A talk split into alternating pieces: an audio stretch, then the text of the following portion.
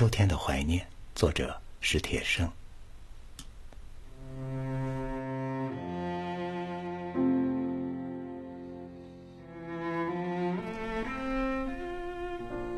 双腿瘫痪后，我的脾气变得暴怒无常。望着望着天上北归的雁阵，我会突然把面前的玻璃砸碎。听着听着甜美的歌声，我会猛地把手边的东西摔向四周的墙壁。这时，母亲就悄悄地躲出去，在我看不见的地方偷偷地听着我的动静。当一切恢复沉寂，她又悄悄地进来，眼圈红红的看着我。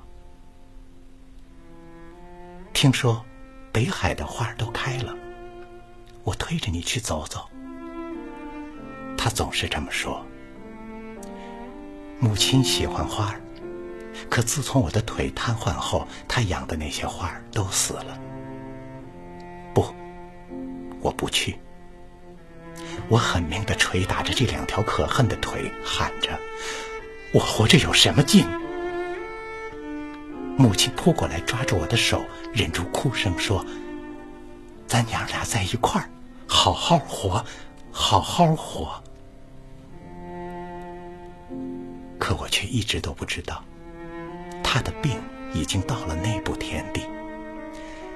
后来妹妹告诉我，他常常肝疼的整宿整宿翻来覆去的睡不着觉。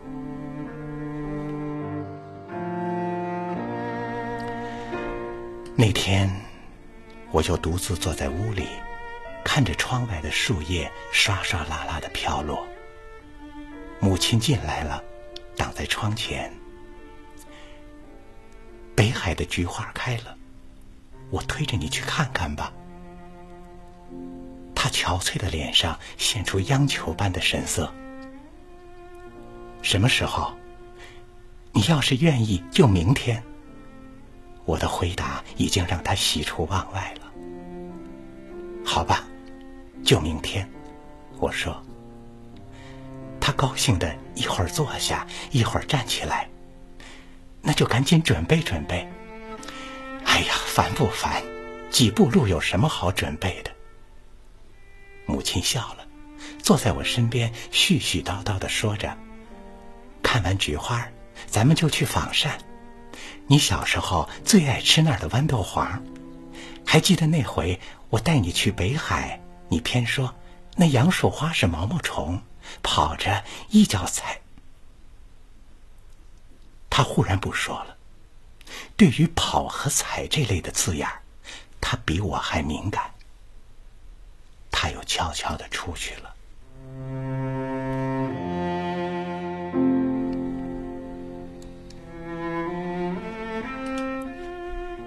他出去了，就再也没回来。邻居们把他抬上车时，他还在大口大口的吐着鲜血。我没想到他已经病成那样，看着三轮车远去，也绝没有想到，那竟是永远的诀别。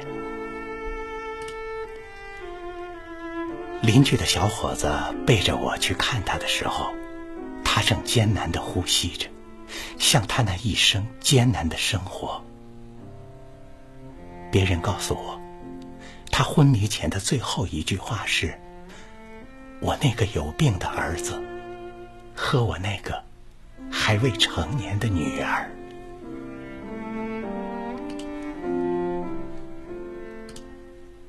又是秋天，妹妹推我去北海，看了菊花，黄色的花淡雅。白色的花高洁，紫红色的花热烈而深沉，泼泼洒洒，秋风中正开的烂漫。我懂得母亲没有说完的话，妹妹也懂，那就是我们俩在一块儿，要好好的活，好好的活。